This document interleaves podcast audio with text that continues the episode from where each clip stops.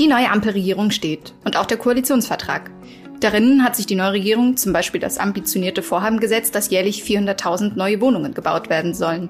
Ein Viertel davon gefördert. Dafür gibt es nun sogar ein eigenes Bauministerium. Es war ein wichtiges Wahlkampfversprechen, den Bau des Eigenheims zu fördern. Und auch dem Klimaschutz im Gebäudesektor kommt künftig eine wichtige Rolle zu. Aber was bedeutet das konkret für aktuelle und auch für künftige Immobilienbesitzer? Und worauf sollte man im neuen Jahr noch so alles achten? Das will ich zusammen mit meinem Kollegen Marc Fehr aus der Tageszeitung klären. Und damit herzlich willkommen zu einer neuen Folge des FAZ-Podcasts Finanzen und Immobilien. Heute begrüße ich Sie mal allein. Mein Name ist Antonia Mannweiler. Schön, dass Sie dabei sind an diesem Dienstag, den 14. Dezember.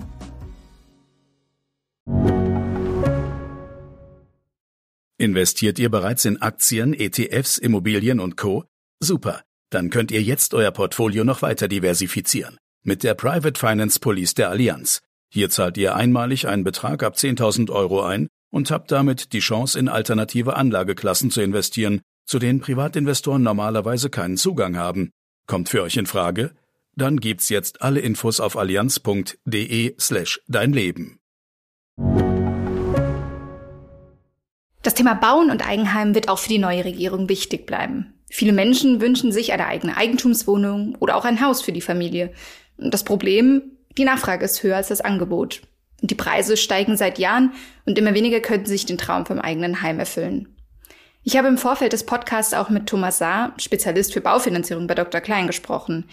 Er geht davon aus, dass der Markt für Immobilien auch weiter angespannt bleibt und die Preise auch weiter steigen werden. Auch vor dem Hintergrund niedriger Zinsen und der Alternativlosigkeit vieler Menschen für das Alter vorzusorgen. Dass die Zinsen aufgrund der aktuell hohen Inflation im nächsten Jahr steigen könnten, glaubt er dabei nicht, da er davon ausgeht, dass sich die Inflation im nächsten Jahr abschwächt und die Europäische Zentralbank die Leitzinsen daher auch 2022 nicht anheben wird. Dass die neue Ampelregierung 400.000 Wohnungen im Jahr bauen will und damit für Entspannung am Markt sorgen könnte, hält er dagegen für unrealistisch und begründet das auch mit der Verfügbarkeitsproblematik von Handwerkern und Baumaterialien. Ähnlich hohe Ziele hatte sich auch schon die GroKo gesetzt und nicht erreicht. Was noch so im Koalitionsvertrag steht und womit Immobilienbesitzer und auch künftige rechnen können, darüber habe ich mit meinem Kollegen Marc Fair gesprochen. Hören wir da doch mal rein. Hallo Marc, schön, dass du heute dabei bist. Ja, hallo Antonia, freut mich. Ja, Marc, wir wollen ja heute auch so ein bisschen über die neue Koalition sprechen und was die so im Petto hat, auch für Immobilienbesitzer und für Vermieter. Also da hat sich die neue Regierung ja für die nächsten vier Jahre eine ganze Menge vorgenommen und auch für Mieter und eben Immobilienbesitzer dürfte sich ja auch einiges ändern. Die Ampel versucht jetzt im Immobiliensektor gleich zwei ganz große Themen zu beackern, und zwar zum einen den Klimaschutz und dann natürlich aber auch die Verfügbarkeit von Wohnungen und Immobilien. Frage vorab, lässt sich das überhaupt vereinbaren? Ja, ich finde, es ist schon ein Zielkonflikt. Also es wird sich sehr schwer vereinbaren lassen, ist zum Teil natürlich auch widersprüchlich, weil Umweltschutz, Klimaschutz ähm, macht es ja teurer und äh, schränkt auch die Alternativen ein, ja, die Eigentümer haben. Zum Beispiel beim Einbau von einer neuen Heizung. Das macht es nicht einfacher für die für die Leute, die dann, wenn die einmal im Immobilienbesitz gelandet sind, dass sie dann gleich mit neuen Vorschriften konfrontiert werden, ist, äh, ist nicht einfach. Okay, wollen wir ja später auch im Detail noch ein bisschen genauer drauf eingehen. Aber sag doch mal, was kommt denn in den nächsten Jahren konkret auf die Immobilienbesitzer zu? Da gibt's ja jetzt ein paar konkretere Sachen, aber auch ein paar weniger konkrete. Also was gibt es da aktuell? Ich glaube, der größte Aufreger ist die sogenannte Teilwarmmiete. Das ist ein ziemlich komplexes Wort und äh, soll eigentlich nur ausdrücken, dass der Vermieter sich künftig an den Heiz- und Energiekosten beteiligen muss, die sein Mieter verursacht. Da geht es um den CO2-Preis, der ja eigentlich eine Lenkungswirkung haben soll und eben Energie, die mit, mit äh, Treibhausgasemissionen produziert wurde, teurer macht. Jetzt ist das Problem, dass es wohl dazu kommt, dass dieser CO2-Preis hälftig geteilt werden soll zwischen Mietern und Vermietern. Mhm, genau, vorher war es ja so, dass äh, der Vermieter ja für gewöhnlich eine Kaltmiete erhalten hat und die Nebenkosten hat aber der Mieter gezahlt, also je nachdem auch, wie hoch der Verbrauch war, zum Beispiel von den Heizkosten. Ne? Genau. Und das äh, wird jetzt unterlaufen, wenn auch nur zum Teil. Aber der CO2-Preis ist ein nicht ganz unwesentlicher Teil der Energiekosten. Man merkt das ja beim Tanken äh, oder bei anderer Gelegenheit, dass das durchaus eine Auswirkung auf den Preis hat. Und wenn davon die Hälfte beim Vermieter landet, ist das natürlich eine ziemliche Umverteilung. Ähm, das ist aus zwei Gründen problematisch. Einmal äh, soll ja der CO2-Preis dazu führen, dass man seinen Energieverbrauch einschränkt oder zu einem größeren Teil aus äh, grünen Quellen deckt. Das lässt sich aber nicht umsetzen mit dieser Regelung im Mietrecht, denn nicht jeder Vermieter kann darüber entscheiden, aus welchen Quellen er Energie bezieht. Und dann kann man sagen, na ja, der Vermieter, so ist vielleicht das politische Klischee, der Vermieter ist immer ein wohlhabender äh, Mensch, während der Mieter bedürftig ist. Aber äh, oft ist es ja auch andersherum, ja. Das kann dann zu der absurden Situation führen. Eine Rentnerin vermietet eine Eigentumswohnung an ein gut situiertes Doppelverdienerpaar und jetzt muss die Rentnerin einen Teil äh, ja der Kosten zahlen, wenn die wenn die äh, wenn die Mieter warm duschen. Das kann ja auch nicht im Sinne einer sozialdemokratischen Politik sein. Mm, ja, der, genau, das ist ja eigentlich auch so das Ding gewesen. Ne? Ich meine, der Hintergedanke dabei war ja schon der Klimaschutz. Man hat ja gehofft, dass der Vermieter wenn er denn an den Kosten auch für die Heizung beteiligt ist, eher dazu bereit wäre, in eben eine neuere und eine sparsamere Anlage zu investieren. Ich meine, in Schweden gibt es ja auch schon so ein ähnliches Modell. Dort soll ja der CO2-Ausstoß seit dem Jahr 2000 äh, knapp 95 Prozent reduziert worden sein. Also mit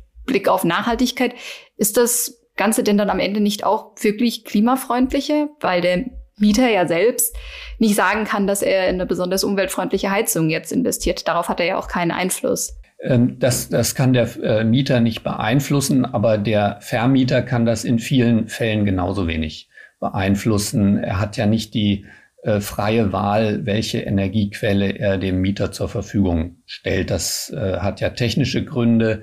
Und auch die, die Rentnerin, die eine Eigentumswohnung vermietet, aus unserem Beispiel vorhin, die hat ja auch sehr wenig Einfluss darauf, welche Art Heizung oder Energiequelle in dem jeweiligen Haus dann eingebaut wird. Also der Vermieter hat das auch nicht immer in der Hand. Und selbst wenn er es in der Hand hat, sind das ja Investitionen, die über sehr viele Jahre gehen und Entscheidungen, die, die sehr lange dauern. In Schweden äh, könnte ich mir vorstellen, war das sehr erfolgreich, weil Schweden ja wegen der Wasserkraft vielleicht äh, auch einen großen Anteil an grünen Energien überhaupt zur Verfügung hat. Und dann würde ja so eine Sache wie der CO2-Preis am Ende gar nicht ins Gewicht fallen. Okay, aber es kommt ja auch noch ein bisschen was anderes auf Immobilienbesitzer zu, jetzt auch ähm, ab Januar 2025. Also kannst du da vielleicht erklären, was da in den nächsten Jahren, also 2024 und 2025, auf die Immobilienbesitzer noch zukommt? Richtig, das ist wahrscheinlich das Thema Heizung. Ja, äh, da gibt es strengere Auflagen. Also natürlich äh, sollen Heizanlagen immer umweltfreundlicher und klimafreundlicher werden. Das sind Auflagen, die im Detail so kompliziert sind, dass man da wirklich äh, mit dem Heizungstechniker mal sprechen muss, was äh, überhaupt äh, Stand der Dinge ist und was man ab welchem Jahr haben muss. Grundsätzlich ist es so, dass es äh, dass es künftig strenger sein wird. Und äh, bei neuen Einbauten äh, ist ja zum Beispiel ein Ölheizungsverbot, sowas haben wir ja schon länger. Und darüber hinaus sind jetzt noch äh, strengere Auflagen an die Umweltverträglichkeit von, von den Anlagen selber. Also wie viel, wie viel Prozent äh, erneuerbare Energien die nutzen müssen. Ja. Und ab 2025 äh, soll ja jede neu eingebaute Heizung auf der Basis von 65 Prozent erneuerbaren Energien betrieben werden. Ja, wobei das ja äh, nicht nur an der Heizung liegt, die man einbaut, sondern das liegt ja auch an der Energieversorgung, die überhaupt zugänglich ist in der jeweiligen Region. Das ist ja immer unterschiedlich. Ähm, insofern ist es auch gar nicht so deutlich ersichtlich, äh, was es mit der, mit der konkreten Heizung alleine zu tun haben soll, äh, aus welchen Energiequellen die sich speist. Also wie bei jedem Koalitionsvertrag muss man dann natürlich gucken, in welchen, in welcher Form es auch umgesetzt wird. Aber das ist, was so bevorsteht. Die Schweden haben da vielleicht auf, aufgrund ihrer, ihres gesamten Energiemix äh, eine bessere Ausgangsposition, dass sie sagen können, wir haben ohnehin einen größeren Anteil an grün, grüner Energie in unser gesamten Angebot. Und dann kann sich vielleicht auch ein Vermieter schneller darauf einstellen. Ich würde jetzt auch ganz gerne mal über die Nebenkosten sprechen, weil sich da ja auch einiges tun wird. Was für Pläne hat äh, die neue Regierung da konkret auch, was die Nebenkosten angeht und die Aufteilung? Ja, bei den äh, Nebenkosten äh, geht es ja um die Nebenkosten, die beim Immobilienkauf anfallen. Das ist ein sehr wichtiger Posten, also für Eigentümer, die es gerne mal werden wollen. Ähm, und hier hat sich die Bundesregierung die Grunderwerbssteuer vorgenommen, nicht zu verwechseln mit der Grundsteuer, die man jedes Jahr zahlen muss. Die Grunderwerbssteuer wird, wird fällig äh, im, im, Zeitpunkt des Kaufs und Verkaufs von Immobilien. Also nur äh, einmal in der Regel, aber äh, ist ein wesentlicher Posten. Auch die Bank äh, rechnet danach und verlangt, äh, dass der Käufer das eben auch aus eigenen Mitteln bestreitet, weil das Geld ist weg. Das fließt ja nicht in den Wert der Immobilie ein und ist auch nicht durch den Immobilienwert besichert, sondern das sind Ausgaben, die man äh, nie wieder bekommt. Mhm. Belastet dann wahrscheinlich auch eher das Eigenkapitalkonto des Immobilienkäufers. Absolut. Und da wartet der Staat auch nicht, bis ich das Geld mal habe, sondern es wird dann sofort fällig. Also das muss man auch mitbringen. Und äh, das geht bis zu 6,5 Prozent des, ja, des Werts oder des Kaufpreises. Und äh, ähm, das sind dann ganz wesentliche Beträge für eine Familie oder für eine Person, die eine, die eine Wohnung kauft oder auch ein Haus. Ähm, hm. da also zum Beispiel, äh, vielleicht da mal kurz ein Beispiel eingeworfen, also bei einem Kaufpreis von 300.000 Euro bei einer Grunderwerbssteuer von 6 Prozent wären das ja 18.000 Euro. Also es ist wirklich nicht kein kleiner Betrag, der da fällig wird. Das ist richtig Geld. Ähm, und jetzt ist eben der Kniff äh, der Bundesregierung zu sagen, wir wollen darauf hinwirken, dass die Bundesländer Freibeträge einrichten für die Grunderwerbsteuer. Ähm, dass die Bundesländer angesprochen sind, liegt darin, dass die das auch mitgestalten und auch einen großen Teil der Einnahmen der Grunderwerbsteuer bekommen. Und deshalb gibt es auch stark unterschiedliche Tarife in, in jedem Bundesland. Also die, die Unterschiede sind äh, da bis zu 50 Prozent. Ja, also von 6,5 Prozent an der Spitze äh, geht das dann runter auf, auf dreieinhalb Prozent, was immer noch viel ist, ja, für den Immobilienkäufer. Aber äh, man kann also Pech haben, sitzt da in einem besonders teuren Bundesland. Ähm, mhm. Also man, es ist ein, eine schwierige Gemengelage auch. Die Bundesregierung kann das jetzt einfach sagen, liebe Bundesländer, macht doch da mal was. Aber sie müssen das natürlich irgendwie äh, auch die Bereitschaft abkaufen. Und das wird, das soll versucht werden dadurch, dass man an anderer Stelle Steuerschlupflöcher schließt. Da gibt's ja diese sogenannten Share Deals. Also es ist eine sehr simple Konstruktion, die es Konzernen erlaubt, große Flächen oder Immobilien grunderwerbsteuerfrei zu erwerben, indem immer ein, ein, ein Teil von knapp fünf Prozent beim Verkäufer verbleibt. Ja, also da wechselt die Immobilie zwar den, den äh, wirtschaftlichen Nutzer, aber juristisch ist ein Teil noch beim Verkäufer und dadurch wird dann, äh, wird dann die Grunderwerbsteuer vermieden und dieses, diese, dieser Trick oder diese Gestaltung soll verhindert werden. Und ähm, dadurch könnte man das dann finanzieren. Mm, okay, also dass sich das einfach ähm, die Steuer im Prinzip verschiebt, also von eben diesen Konzernen weg dann hin zu den ja privaten Immobilienkäufern zum genau. Beispiel. Dann wäre es aus mhm. Sicht der Bundesländer vielleicht aufkommensneutral und dann können sie sagen, okay, äh, wenn das dabei hilft, äh, privates Immobilieneigentum oder Wohneigentum zu fördern, dann machen wir das gerne mit. Mhm. Okay. Gibt es denn noch andere Dinge, die da auf ähm, ja, Immobilienbesitzer zukommen oder was die Regierung da plant, auch was die Nebenkosten angeht? Also Stichwort Transparenz zum Beispiel oder auch Maklerkosten? Ja, bei den Maklerkosten gibt es schon eine Regelung. Also da ist zu unterscheiden zwischen Miete und, und Kauf. Ähm, da hat man dafür gesorgt, dass äh, der Verkäufer, den, wenn er den Makler beauftragt, dann auch die Rechnung zahlt das soll dann den Käufer entlasten, weil die Maklerkosten ganz ähnlich wie die Grunderwerbsteuer eben ein wesentlicher Teil der Nebenkosten beim Immobilienkauf sind.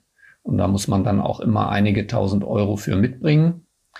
Ähm, allerdings ist es da schwierig, äh, wirklich die Belastung zu vermeiden, weil natürlich ein Verkäufer sagen kann, na gut, wenn ich die Maklerrechnung zahlen muss, schlage ich das eben beim Kaufpreis drauf. Das sieht ja dann keiner.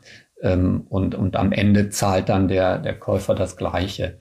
Diese Regelung gibt es schon, aber äh, die Wirkung ist halt äh, schwer zu, schwer zu verstehen. Das andere ist die, die Transparenz bei den Nebenkosten für Mieter. Also das sind genau diese Dinge wie, wie Heizung oder es gibt ja dann auch äh, Wohnanlagen, die haben zum Beispiel einen äh, zentralen ja, Fernsehversorger oder, oder Kommunikationsdienstleister. Das fließt ja alles in die Nebenkosten rein oder auch die, die Heizung, die Beleuchtung für die Gemeinschaftsflächen, die Kosten für den Hausmeister oder die Entsorgung, Abwassergebühren, ja sogar Versicherungskosten. Mhm. Das muss aus gutem Grund der Vermieter dem Mieter immer sehr detailliert äh, offenlegen und auch die Belastung nachvollziehbar ausrechnen und verteilen auf die unterschiedlichen Mieter in einer Anlage. Und der Mieter kann auch, hat auch das Recht zu sagen, zeig mir mal die Originalunterlagen, die Originalrechnung, ob das alles so stimmt. Also da, da herrscht zumindest, zumindest auf dem Papier eine hohe Transparenz. Man kann also jetzt äh, sich, muss sich regelrecht fragen, wie soll man die noch erhöhen? Ja, vielleicht dadurch, dass man das irgendwie alles in eine App äh, reinbaut oder dass man das vielleicht sogar monatlich äh, meldet oder dass man dann vielleicht auch irgendwie so ein Warninstrument, äh, Algorithmus für den Mieter schafft. Achtung, du hast hier, keine Ahnung, einen hohen Wasserverbrauch oder ähnliches. Also da ist vieles denkbar, aber es steht im, im Koalitionsvertrag steht kein Wort dazu, was darunter überhaupt zu verstehen ist. Also ja, es wird, es, das ist so ein, so ein Fragezeichen. Niemand hat was gegen höhere Transparenz und auch der Vermieter nicht, äh, solange es sich mit vertretbarem Aufwand machen lässt. Äh, also da ist so ein bisschen Überraschungsei, was da noch, was da noch drin stecken soll. Okay, also das muss man auf jeden Fall dann noch etwas abwarten. Ja. Ich würde gerne auch noch auf ein anderes Thema zu sprechen kommen. Im Koalitionsvertrag wurde ja angekündigt, dass man die Kosten für den Wohnungsbau insgesamt senken will. Das heißt, mehr Menschen sollen die Möglichkeit bekommen, in selbstgenutztem Eigentum zu wohnen. Wie stellt sich die Regierung das konkret vor, wie sie das ermöglichen will?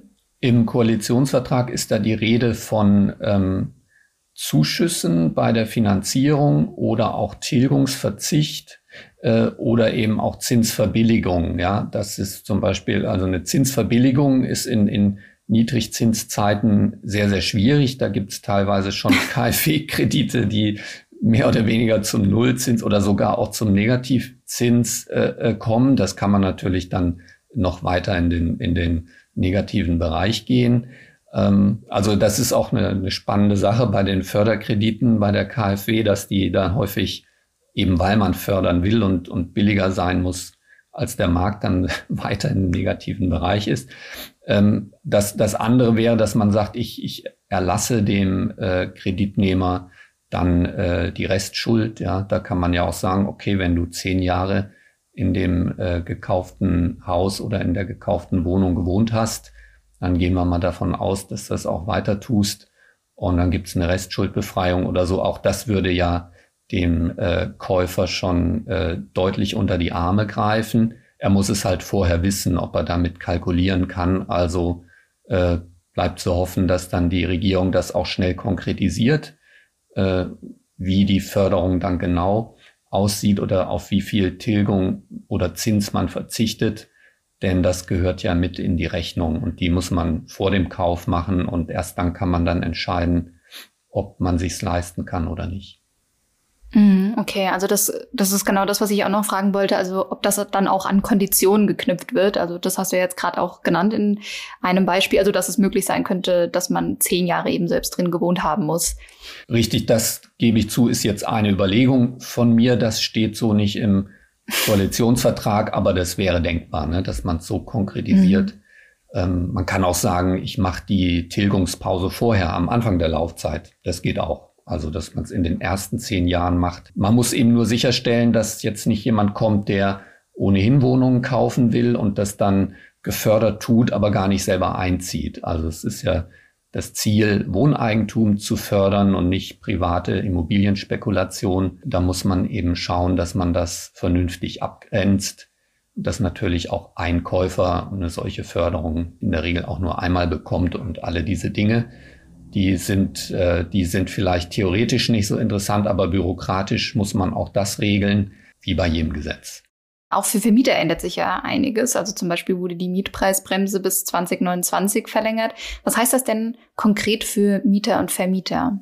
Das wäre natürlich für den Vermieter erstmal positiv, ne, weil eine Mietpreisbremse den Spielraum einschränkt äh, für Mieterhöhungen. Also was heißt das konkret? Es gibt, äh, es gibt zwei Mechanismen. Das eine ist die Mietpreisbremse, die verhindert in besonders angespannten Gegenden äh, dass der Vermieter den Preis mehr als zehn Prozent über das übliche Niveau hebt. Und diese Mietpreisbremse gilt, gilt immer bei Neuvermietungen, also wenn gerade der Vormieter ausgezogen ist und ein neuer Mieter einzieht. Dann gibt es noch eine Kappungsgrenze, die gilt dann für die laufende Vermietung. Und äh, da war es bisher so, dass die gedeckelt war auf 15 Prozent innerhalb von drei Jahren. Und diese, diese Kappung ist jetzt sogar gesenkt worden von 15 Prozent auf 11 Prozent. Das schränkt natürlich den Spielraum für Mieterhöhungen im bestehenden Mietverhältnis nochmal ein. Beides, wie gesagt, gilt in, in besonders angespannten Märkten, also Ballungszentren. Frankfurt am Main ist da immer so ein Beispiel. Da kann man dann ähm, genau gucken, in welchen Kommunen gilt die Mietpreisbremse oder die Kappungsgrenze. Das muss, das kommt dann wirklich auf den, auf die konkrete Lage der Immobilie an. Vielleicht jetzt nochmal ganz zum Abschluss. Wie bewertest du denn insgesamt äh, das Vorhaben der Ampelkoalition für Mieter und natürlich auch für Immobilienbesitzer? Also, wenn man jetzt eine Note vergeben müsste, könnte man schon über eine, eine 3 Plus sprechen. Warum nicht mehr? Äh, einfach deshalb, weil das Thema Wohnungspolitik äh, so langfristig ist. Und wenn man sagt, dass das erst jetzt in dieser Dimension in ein Regierungsvorhaben eingeht, dann ist das mehr oder weniger 10 oder 20 Jahre zu spät. Was ich besonders gut finde, ist, dass man die Grunderwerbsteuer anpacken will. Und da hoffe ich, dass sie das auch wirklich machen. Die anderen Dinge sind eher so aus dem Bereich Sozialpolitik. Da wird nicht wirklich klar, äh, warum man zum Beispiel diese Teilwarmmiete einführt, während man gleichzeitig den Immobilienbesitzer fördern will, ja, also zumindest den Selbstnutzer. Das sind häufig Maßnahmen, die anderen Zielen widersprechen. Also ein bisschen dieses Spannungsverhältnis Klimaschutz und Förderung von Wohneigentum, das, das reibt sich so ein bisschen. Ne? Da da finde ich, äh, hätte man das vielleicht im Detail besser machen können. Aber natürlich äh, generell ist zu begrüßen, dass Wohnungspolitik so hochgehoben wird. Politisch soll ja auch ein Ministerium geben für Bauen und Wohnen, um damit die Bedeutung nochmal zu unterstreichen. Aber das hätte man auch schon 20 Jahre früher machen können. Ja, das stimmt. Okay, nee, insofern würde ich sagen, vielen lieben Dank, Marc. Ich glaube, sehr viele spannende Neuerungen, Veränderungen. Auf andere Dinge müssen wir tatsächlich noch ein bisschen warten, weil es noch nicht so konkret ist. Aber vielen Dank, dass du uns da erstmal einen Einblick gegeben hast. Gerne. Ja, das waren wie immer eine Menge Infos. Wichtig fand ich aber, dass die Grunderwerbsteuer angepackt werden soll, die ja je nach Bundesland mal 3,5 oder auch mal 6,5 Prozent betragen kann und beim Kauf bzw. Verkauf fällig wird. Auf den Steuersatz selbst hat die Bundesregierung natürlich nur bedingt Einfluss, da die einzelnen Länder die konkrete Höhe festlegen. Die Bundesländer sollen aber die Möglichkeit bekommen, gewisse Freibeträge zu ermöglichen. Um dann die fehlenden Steuereinnahmen zu decken, könnten Steuerschlupflöcher im Gegenzug geschlossen werden, etwa beim Immobilienerwerb durch Konzerne. Als Ding der Woche habe ich dieses Mal eine Meldung über Kellogg mitgebracht. Das Unternehmen ist jetzt zu einem Synonym geworden, so ungefähr für alle Frühstücksflocken. So ein bisschen wie Ceva für die Küchenrollen. Im Oktober haben Kellogg-Mitarbeiter, die auch in einer Gewerkschaft aktiv sind, für höhere Löhne und bessere Arbeitsbedingungen gestreikt. Letzte Woche gab es ein Einigungsangebot des Konzerns, das die Mitarbeiter abgelehnt haben. Kellogg hat sich dann dazu entschlossen, den 1400 streikenden Mitarbeitern schlichtweg zu kündigen und sie zu ersetzen. Das hat natürlich für eine Welle der Empörung gesorgt. Sogar US-Präsident Joe Biden hat sich dazu geäußert und die Aktion als existenziellen Angriff auf die Gewerkschaft, die Arbeitsplätze und den Lebensunterhalt der Mitglieder bezeichnet. Und dann ist etwas Interessantes passiert. In dem Internetforum Reddit oder der Frontpage des Internets, wie es auch genannt wird, gab es einen Aufruf zur Solidarität mit den entlassenen Mitarbeitern. Auch auf TikTok wurde der Aufruf verbreitet. Daraufhin haben zahlreiche Social-Media-Nutzer das Bewerbungsportal von Kellogg mit Fake-Bewerbungen, die nicht wirklich ernst gemeint waren, geflutet und die Seite lahmgelegt. Der Präsident der Gewerkschaft war auf jeden Fall begeistert von der Solidarität. Protest organisiert sich heute eben auch digital. Und das war es auch schon wieder mit unserer dieswöchigen Folge des FAZ-Podcasts Finanzen und Immobilien. Wenn Sie Fragen haben, Themenwünsche oder andere Anregungen, schicken Sie uns doch gerne eine E-Mail an podcast.faz.de oder schreiben Sie uns auf einem unserer Social-Media-Kanälen.